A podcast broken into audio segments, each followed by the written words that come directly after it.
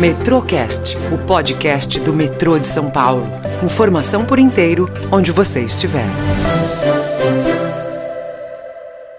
Olá, seja bem-vindo a mais um Metrocast, o podcast do metrô.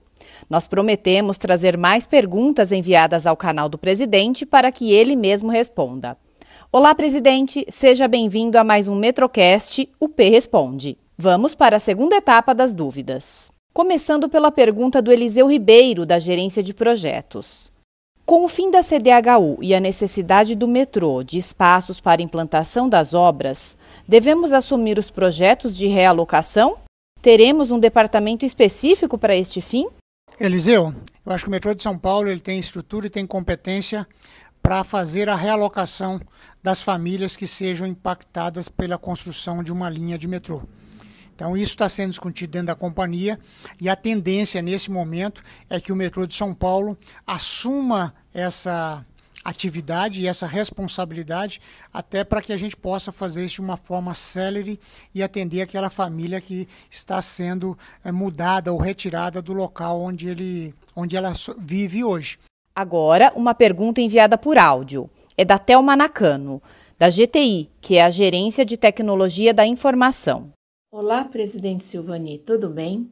Sou Thelma, analista da área de governança da GTI e me sinto privilegiada em representar a minha gerência neste projeto.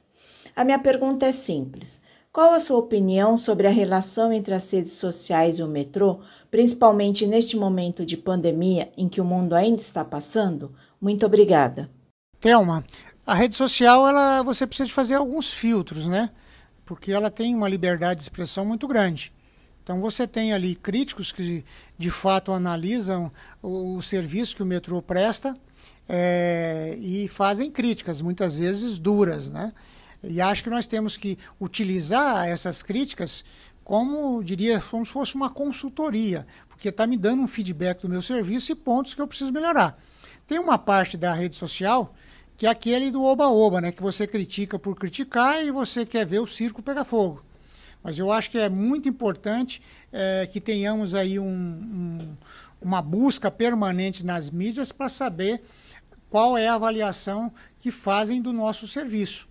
E aí fazer esse filtro e utilizar essas informações em nosso benefício, para cada vez mais buscar atender os anseios e a necessidade da população. Próxima dúvida. Vou ler a pergunta do Nelson Lúcio, da Gerência de Projetos. Presidente, há possibilidade de realizar projetos de transporte para cidades de médio e grande porte? Muitas cidades não conseguem fomento para transporte por não conseguirem apresentar projetos consistentes. Nelson, cidades de médio porte, elas não comportam, por exemplo, modal é, metrô ele é um transporte de massa e para regiões adensadas ou que você tenha previsão de elas eh, serem é, adensadas no, no futuro.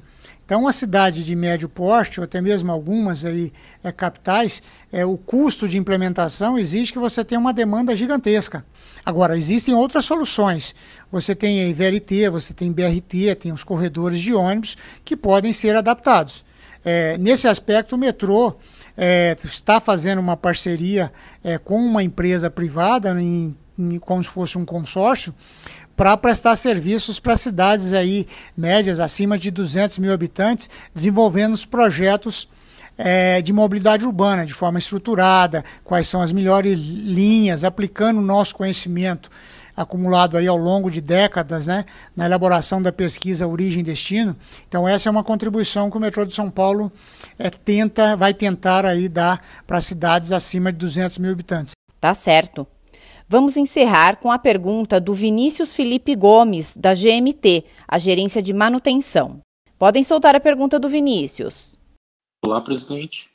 Meu nome é Vinícius, eu trabalho há 15 anos no metrô, atualmente na gerência de manutenção, atuando no departamento de material rodante. Minha pergunta é: no mundo cada vez mais conectado, quais as ações e como que o senhor entende a necessidade do metrô se aproximar do passageiro com interação cada vez mais personalizada e eficiente? Vinícius, nós já, já diria, estamos cuidando né, é, dessa aproximação. Eu acho que qualquer serviço ele tem que ter uma leitura correta do comportamento do seu cliente. No nosso caso, o nosso cliente é o passageiro. Tem um trabalho que está sendo feito neste momento, que é a identificação das pessoas, onde você tenta identificar entre os passageiros, né, definir perfil de passageiro. E aí nós já definimos alguns perfis, estamos trabalhando na necessidade de cada um desses passageiros que estão enquadrados nesse perfil.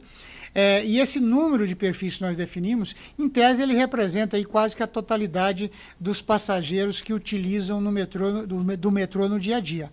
Então tem todo um plano de comunicação, um plano de ação montado para que você possa fazer isso. E o metrô já tem, eu diria, uma proximidade muito grande. É só a gente ver o nível de satisfação da população é, com o serviço prestado. É, nós já temos isso. Agora, vamos avançar mais com a identificação do nosso passageiro. Quem é o passageiro que passa pelo metrô de São Paulo? E aí nós vamos cuidar pontualmente de cada um é, desses passageiros a partir da análise feita é, desse grupo, é, vamos dizer, de perfis, né, que representa quase que a totalidade dos passageiros que utilizam o transporte público. Pessoal, são muitas as dúvidas e nós vamos voltar para tirá-las uma a uma em um próximo Metrocast, o P Responde. Obrigada pela participação, presidente. E você, também quer participar? Envie sua pergunta por mensagem de áudio no WhatsApp do canal do presidente. Ela pode ser escolhida para entrar em outras edições. Até o próximo Metrocast. Metrocast, o podcast do metrô de São Paulo. Informação por inteiro, onde você estiver.